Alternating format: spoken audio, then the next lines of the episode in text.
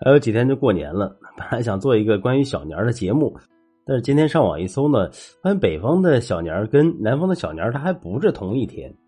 北方地区的小年呢是腊月二十三，那部分南方的地区是腊月二十四。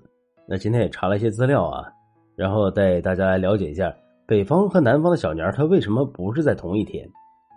清朝的皇帝从雍正年间开始，每年的腊月二十三在坤宁宫祭神。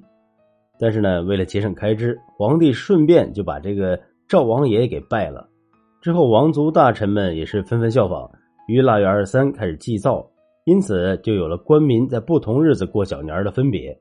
在咱们国家呢，小年有官三民四传五的传统，也就是说，官家的小年是在腊月二十三，百姓家的是腊月二十四，而水上人家的则是腊月二十五。北方在南宋以前都是政治中心。受官方的影响比较重，因此小年多为腊月二十三。相反呢，南方远离政治中心，小年则为腊月二十四。而沿海沿湖的居民则是保留了传家的传统，小年是定在腊月二十五。而南京地区呢，是一个比较特殊的地方，这是因为在明代朱棣篡夺皇位之后实施了暴政，当时的百姓在永乐元年正月十五举行灯会。心里纷纷怀念朱允文时代的宽政，场面是赛过了过年，因此在南京地区元宵就成了小年儿。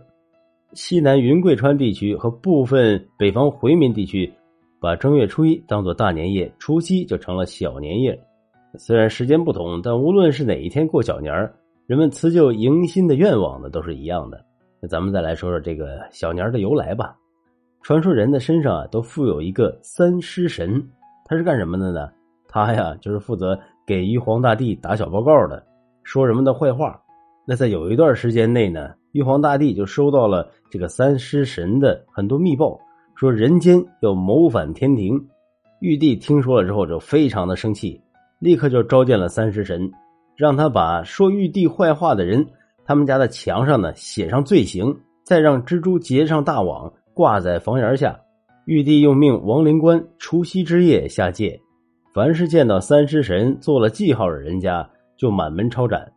这个三尸神他很坏的，他见到阴谋得逞了，自己呢就可以独占美好的人间。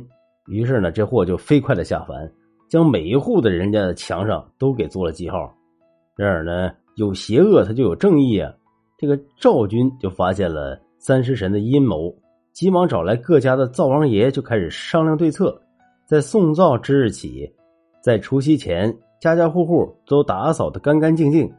这等到王灵官大年夜奉旨下界查看的时候，哎，发现每家每户都很干净，也没有任何的标记，百姓安分守己，辛勤劳动。